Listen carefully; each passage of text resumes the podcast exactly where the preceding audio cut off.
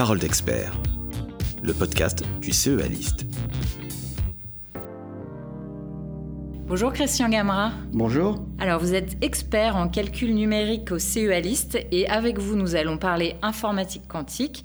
Alors c'est un domaine totalement émergent et qui excite beaucoup les chercheurs à travers le monde. Pourriez-vous nous donner une définition de l'informatique quantique? L'informatique quantique, c'est un vaste domaine et on le définit traditionnellement en relation avec ce que tout le monde connaît, c'est l'informatique classique. En informatique classique, on connaît tous les bits 0 ou 1. Eh bien, en informatique quantique, la particularité, c'est qu'un bit peut à la fois être dans un état 0 ou 1. C'est sa particularité euh, principale. C'est ce qu'on appelle la superposition des états. Comme le chat de Schrödinger qui peut être à la fois vivant ou mort, un bit quantique peut être à la fois 0 ou 1. C'est ainsi qu'on définit euh, très simplement ce qu'est l'informatique quantique. Et cette superposition d'états amène tout un tas de propriétés qu'on essaye d'exploiter dans les ordinateurs et les logiciels et les algorithmes quantiques. Mais alors ça, ça existe déjà? Enfin, ça marche? La théorie existe depuis déjà bien longtemps, depuis le début du XXe siècle, hein, euh, début, du XXe siècle où la théorie, euh, la mécanique quantique s'est développée. Donc on sait comment ça marche, on a fait des expériences, on sait que cette superposition d'états existe. Maintenant, il s'agit de l'exploiter pour faire des choses utiles, notamment du calcul. Alors ça commence un petit peu à marcher sur un nombre très faible de, de bits quantiques, mais c'est encore pas au niveau où on peut faire des calculs vraiment opérationnels c'est un domaine donc complètement émergent. Et c'est quoi les difficultés en fait? Parce que c'est la manipulation qui est difficile? Alors c'est ça. En fait, les états quantiques, ils ont la, une des propriétés euh, difficiles à maîtriser, c'est qu'ils sont extrêmement fragiles. En fait, la moindre perturbation de l'environnement, la température, euh, etc., va les perturber et on va perdre cette superposition très fragile des états 0 euh, et 1. Et donc, ça, c'est extrêmement compliqué. On est obligé de refroidir très très fortement les, bits quantiques, les bits physiques quantiques, et on est obligé de les manipuler très précautionneusement. Parce qu'une autre difficulté, c'est que dès qu'on essaye de les lire, eh ben, en fait, on détruit cette superposition d'états. C'est une propriété euh, essentielle et de base de la mécanique quantique. Donc cette fragilité fait que les machines quantiques sont très difficiles à réaliser et donc forcément difficiles à programmer. Et concrètement, alors une machine quantique, ça ressemble à quoi aujourd'hui? Alors aujourd'hui, un ordinateur quantique, ça ressemble pas du tout à un ordinateur que vous avez sur votre bureau. Ça ressemble plutôt à une espèce d'expérience de, physique, un laboratoire euh, de recherche, comme on pourrait en voir au CERN par exemple, avec euh, des bonbonnes d'hélium, des équipements électroniques, des fils un peu partout. Donc ça ne ressemble en rien à un ordinateur tel qu'on peut l'imaginer. Donc c'est quand même encore pas aujourd'hui ou c'est pas encore demain la veille qu'on va avoir euh, l'ordinateur sur son bureau, l'ordinateur quantique sur son bureau en tout cas. Alors, vous nous l'avez un peu expliqué, enfin, et puis on l'a dit, c'est un sujet totalement émergent et le monde entier travaille sur le quantique. C'est vraiment un enjeu hautement stratégique. Est-ce que vous pouvez nous décrire euh, brièvement un petit peu la géographie mondiale euh, du quantique aujourd'hui? Alors, la géographie mondiale du quantique n'est pas très différente de celle du numérique assez classique, hein. c'est-à-dire qu'on va retrouver les trois grands blocs Amérique, Asie, Europe, avec euh, l'Europe qui, comme souvent, a été précurseur dans la mécanique quantique, hein, puisque la mécanique quantique s'est développée essentiellement en Europe, là, toute la théorie sur la physique quantique au début du XXe siècle. Et ensuite, euh, bah, le développement plutôt technologique et l'ingénierie, eh ben, c'est nos collègues américains et, asiatiques qui aujourd'hui sont euh, pas mal euh, sur le sujet. Donc beaucoup de compagnies bien connues du, grand public comme IBM, comme Google, etc. des compagnies aussi chinoises, un peu moins connues, des grands acteurs japonais, etc. Et en Europe aussi, des grands acteurs, notamment les grands centres de recherche, le CEA évidemment, mais aussi des universités et quelques industriels, comme notre champion européen euh, qui s'appelle Atos, hein, le champion du calcul numérique. Donc tous ces acteurs-là qui sont dans le numérique sont aussi intéressés par le quantique.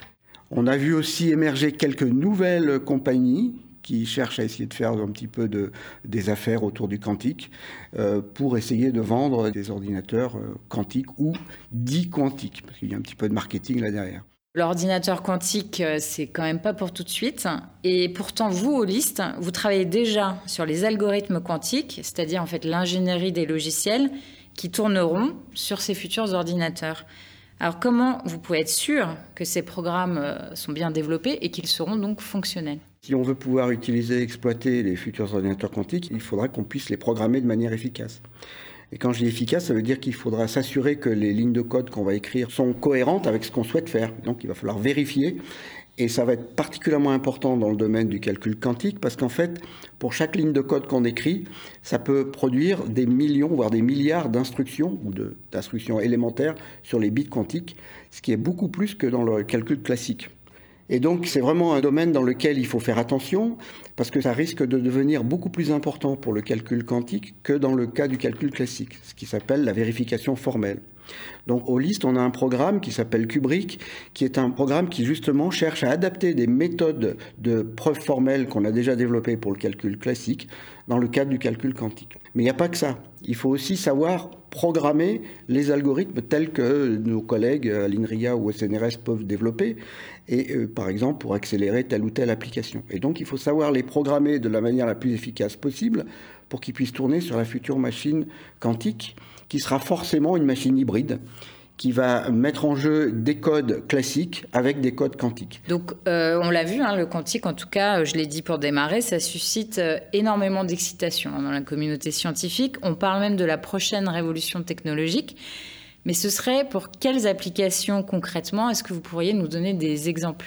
Alors, ça peut servir à toutes les applications très complexes qu'on ne saurait pas traiter avec un ordinateur euh, classique dans un temps raisonnable. Un temps raisonnable, c'est quelques heures, voire quelques jours, mais ça dépend de l'importance du problème. Mais si c'est plusieurs années ou plusieurs siècles pour résoudre un problème, c'est pas raisonnable.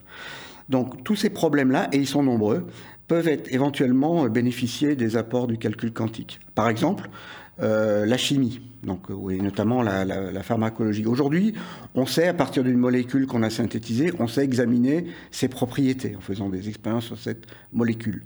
Par contre, si on veut faire l'inverse pour euh, combattre un virus ou une infection quelconque, et à partir des propriétés souhaitées, on voudrait essayer d'imaginer la molécule qui pourrait avoir ces propriétés. Ça, c'est un problème très difficile, ce qu'on appelle le problème inverse qu'on ne sait pas résoudre avec un ordinateur classique de manière bornée. Ça peut prendre plusieurs siècles pour le résoudre classiquement. Or là, le calculateur quantique, on pourrait espérer qu'il nous donne une réponse euh, dans un temps beaucoup plus euh, court, euh, voire raisonnable. Alors si ce n'est pas une réponse très précise, ça sera au moins un ensemble de réponses qui nous dirigeront vers la molécule qui sera effectivement, ou le type de molécule qui seront intéressantes. voilà un exemple d'application qui est euh, potentiellement euh, euh, très prometteuse pour le calcul quantique. Alors il y a une autre application hein, pour laquelle le quantique pourrait vraiment avoir un rôle à jouer, c'est en rapport avec l'intelligence artificielle. Est-ce que vous pouvez nous expliquer pourquoi? Alors en effet, l'intelligence artificielle ou IA pour faire court est un domaine qui suscite beaucoup d'espoir, à la fois pour le quantique mais aussi pour l'IA. C'est-à-dire qu'il y a une espèce de relation bijective entre l'intelligence artificielle et le quantique. L'un peut apporter à l'autre comme l'autre peut apporter à l'un. Alors déjà, pour l'apprentissage qui nécessite énormément de calculs, eh ben, on peut espérer qu'avec le calcul quantique, on va pouvoir accélérer de manière considérable les calculs nécessaires à faire un apprentissage efficace. Mais de la même manière, euh, les techniques d'intelligence artificielle peuvent aider de manière énorme la possibilité de lire les états quantiques. Et il y a aujourd'hui déjà des algorithmes pour lire les états des machines quantiques qui utilisent des techniques d'intelligence artificielle. Donc en fait, IA et quantique, ce sont deux domaines qui euh, se fertilisent euh, mutuellement et qui donc peuvent donner lieu à des, développements euh, futurs assez intéressants. Et alors, dernière petite question, est-ce qu'on sait quand est-ce que l'ordinateur quantique existera? Il existe déjà d'une certaine manière, mais il est très petit. Il est tellement petit qu'il ne sert pas à grand-chose. On sait faire aujourd'hui des ordinateurs quantiques à quelques qubits. Mais bon, avec quelques qubits, on ne va pas faire grand-chose. On estime qu'il nous faudrait quelques milliers de qubits, de bits quantiques, pour pouvoir faire des applications à peu près utiles. Mais aujourd'hui, on ne sait pas les réaliser. Euh, donc, euh, c'est difficile. Euh, beaucoup disent 2050. Bon, alors 2050, c'est un chiffre comme un autre d'autres disent 2100, d'autres disent même jamais. C'est très difficile à dire. Il n'est pas encore là aujourd'hui. Il sera probablement là un jour, mais difficile de dire quand. Merci beaucoup, Christian Gamra. C'est avec plaisir. Au revoir. Au revoir. Et à vous qui nous écoutez, vous pouvez découvrir encore plus de paroles d'experts dans les autres épisodes de ce podcast proposé par le CEA List.